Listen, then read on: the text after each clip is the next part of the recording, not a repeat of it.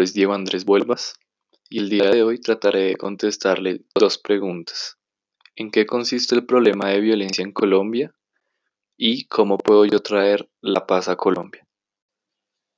¿En qué consiste el problema de la violencia en Colombia? Para responder esta pregunta es importante entrar en contexto de qué está pasando en Colombia.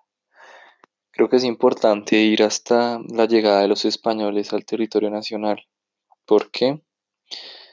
Porque creo que en ese punto de la historia se empieza a gestar el sistema de poder, de jerarquización que vemos en Colombia hoy en día.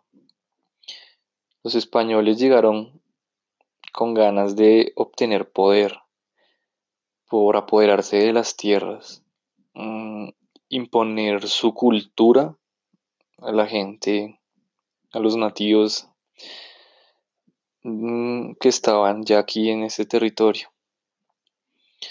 A raíz de esto, pues, eh, como sabemos, en Colombia surgieron muchos eventos violentos, pero creo que lo que marca la violencia que estamos viviendo hoy en día se da a partir de los años 40 del siglo XX, con conflictos bipartidistas entre conservadores y liberales, que pues estalla producto del asesinato de Gaitán en 1948. Em, van a empezar a haber muchos eventos violentos. En 1953 llega Rojas Pinilla, y calma un poco esta situación. En 1958 eh, inicia el Frente Nacional, que es un acuerdo entre conservadores y liberales para rotarse el poder durante cuatro periodos. Eso quiere decir que fue desde 1958 a 1974. En mi opinión, aquí es donde estalla la violencia que, o sea, pues ya se venía mm, formando, pero acá es como el auge de lo que estábamos viviendo. ¿Por qué? Durante este periodo se evidencia notablemente la falta de ciudadanía activa. Solo se hace lo que se discute entre estos dos partidos, liberales y, conservadores. No se escucha mm, a partidos, gente ajena a estos dos. Por falta de, por el inconformismo más bien que hay de cómo se está manejando el país, empiezan a surgir mm, varios grupos de izquierda, pues con, con un fin ideológico, por decirlo así, que más adelante pues cambiará con el crecimiento del narcotráfico. Estos grupos mencionados se empiezan a financiar por medio de este. Ya el fin empieza a ser más económico que lo que era inicialmente. Empieza por medio de esto, pues la creación de los paramilitares, grupos de ultraderecha, financiados por el Estado, terratenientes y ganaderos, que lo que buscan es defenderse de que los grupos guerrilleros pues se apoderen de sus tierras y sus bienes. Entonces ahí ya se empieza a gestar una guerra. Y como lo dijimos, narcotráfico pues ya está en un punto máximo. está el cartel de Medellín, el cartel de Cali, eh, grupos pues que van a ser muy poderosos y van a influir mucho. Eh, estos grupos también con ganas de obtener poder intentan entrar en la política, pero pues no es no se les va a dar como ellos quieren. Por lo tanto, empiezan una guerra contra el Estado, cometiendo muchas masacres y asesinatos el asesinato que marcó la guerra entre el Estado y el narcotráfico se da en 1984 con el asesinato de Rodrigo Lara Bonilla. Desde ahí pues vemos ya que se declara otra guerra. Entonces estamos ya sumergidos en una guerra que es entre que es todos contra todos. Eh, los procesos de paz empiezan con Belisario Betancourt en 1982. un proceso no muy exitoso que en 1986 lo retomaría Virgilio Barco, que le hace como una reestructuración y logra llegar a un acuerdo con el M-19. Esta guerrilla pues eh, dejaría de funcionar, por decirlo así pero pues no sería el fin de la guerra.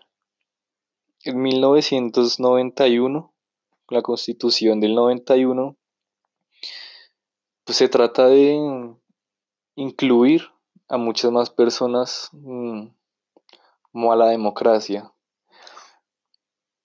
Pero pues, no sé, se pensaba que iba a dar más frutos, pero pues no fue lo que se esperaba. Ya para 2002 llega Uribe al poder que eh, hace otro proceso de paz para militares, pero es una paz negativa, o sea, no busca una reestructuración social con las personas, pues, de estos grupos armados, sino que simplemente se busca es que dejen las armas, no se ve más allá del problema. En 2010 llega Santos que a su vez en el 2012 inicia los acuerdos de paz con las FARC, que en mi opinión y opinión de pues expertos en el tema y que han visto pues de años atrás lo que viene sucediendo en el país es el acuerdo, el mejor acuerdo planteado, el más coherente, que más allá de llegar a la paz de dejar armas si busca eh, una reparación a las víctimas, de buscar una solución para todos, que si se ve, se estudió, se evidencia que se estudió el problema a fondo y que busca pues eh, solucionarlos, más allá de que pueda tener em,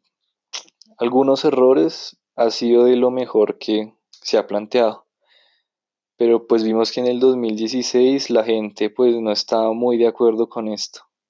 Pues ya por lo que vimos campañas en contra del acuerdo. Entonces en conclusión a lo que quiero llegar es que el, la violencia en Colombia consiste en tres factores fundamentales la sed insaciable de poder, eh, la sed de beneficios económicos y una sed de venganza que no deja que Colombia por fin llegue al, a la tan anhelada paz que buscamos hace 50 años. Ahora, ¿cómo puedo yo traer la paz a Colombia? En mi opinión, la paz mm, la comenzamos nosotros mismos con nuestra paz interior. Eh, una persona que está bien consigo misma evita cualquier tipo de conflicto, desde lo más mínimo que ocurre en su día a día. Que si nos ponemos a pensar en esto, eh, es la base para generar una persona que no sea violenta como a mayor escala.